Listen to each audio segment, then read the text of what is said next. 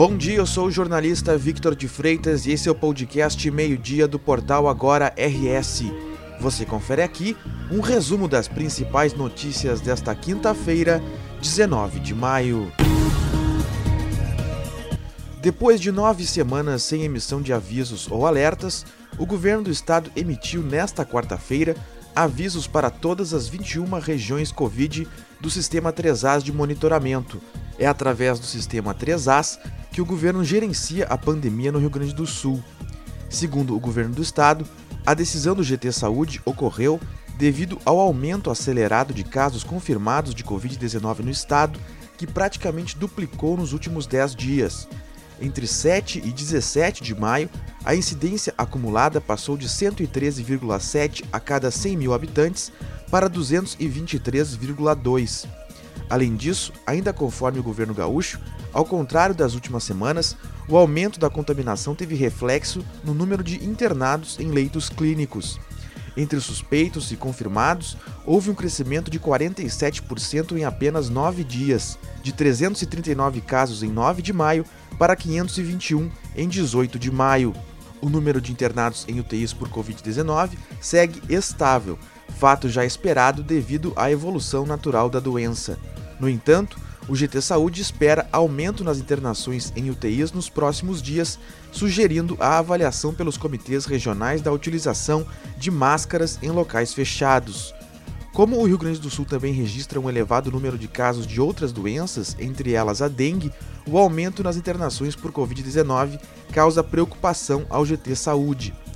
Para evitar o aumento do contágio, o governo do estado reforça a importância de que a população busque a dose de reforço da vacina contra a Covid-19. Cerca de 79,7% da população residente no Rio Grande do Sul está com o esquema vacinal primário completo, mas apenas 50,4% tomou a dose de reforço, completando o esquema vacinal. A Polícia Civil deflagrou na manhã desta quinta-feira a oitava fase da Operação Caritas, que investiga irregularidades na emissão de licenças ambientais pela Secretaria de Meio Ambiente de Canela, na Serra Gaúcha. São cumpridas 180 medidas judiciais, incluindo prisão preventiva do secretário de Meio Ambiente do município, Jackson Miller. No total, 130 policiais civis participam da operação policial que é realizada em cidades do Rio Grande do Sul, além de Florianópolis e Goiânia. As denúncias dão conta de que empresas pertencentes ou ligadas a servidores do alto escalão da secretaria e seus sócios seriam indicadas a pessoas que buscavam licenciar grandes empreendimentos na cidade. Caso o munícipe ou empresário não contratasse essa empresa, tinha a obra inviabilizada ou postergada. Também existem suspeitas quanto a contratos firmados pela Prefeitura de Canela com empresas ligadas aos servidores, nas quais houve dispensa de licitação. Segundo a Polícia Civil, são investigados contratos que somam até 8 milhões de reais. Mais de 90 mil clientes estão sem luz desde a passagem da tempestade Jaquecã pelo estado.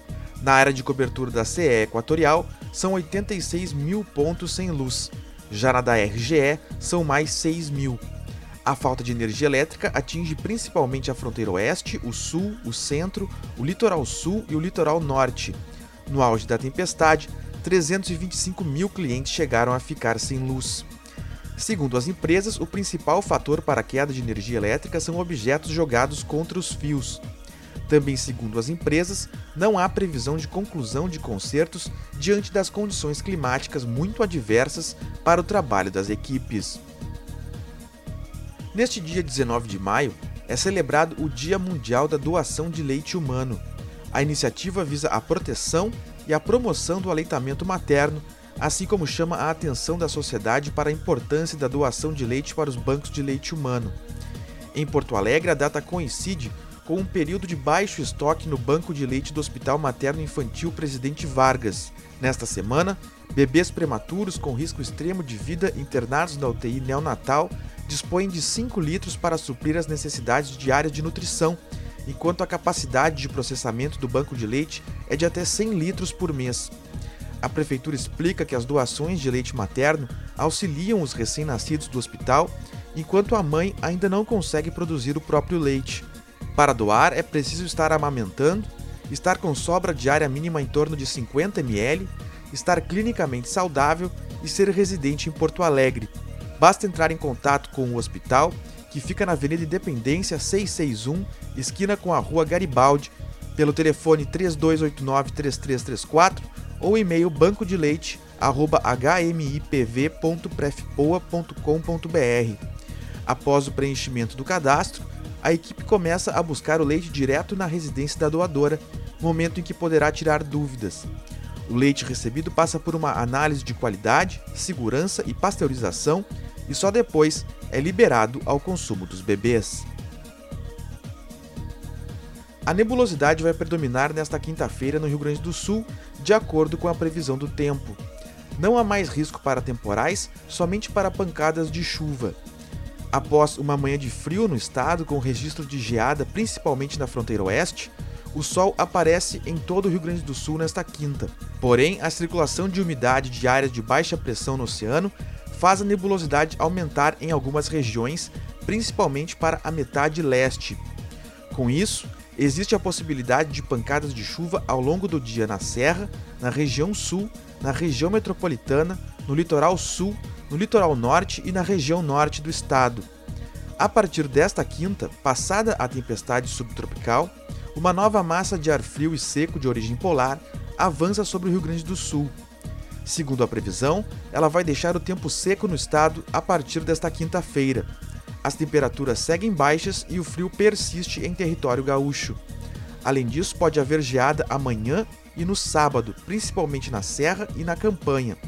O fenômeno também vai provocar nevoeiro na região metropolitana, na Serra e na região central. A tendência é que o tempo continue firme no final de semana e as temperaturas voltem a subir gradualmente. Esta edição do meio-dia chegou ao fim. Mantenha-se informado em agora no rs.com. Obrigado pela companhia e até o meio-dia de amanhã.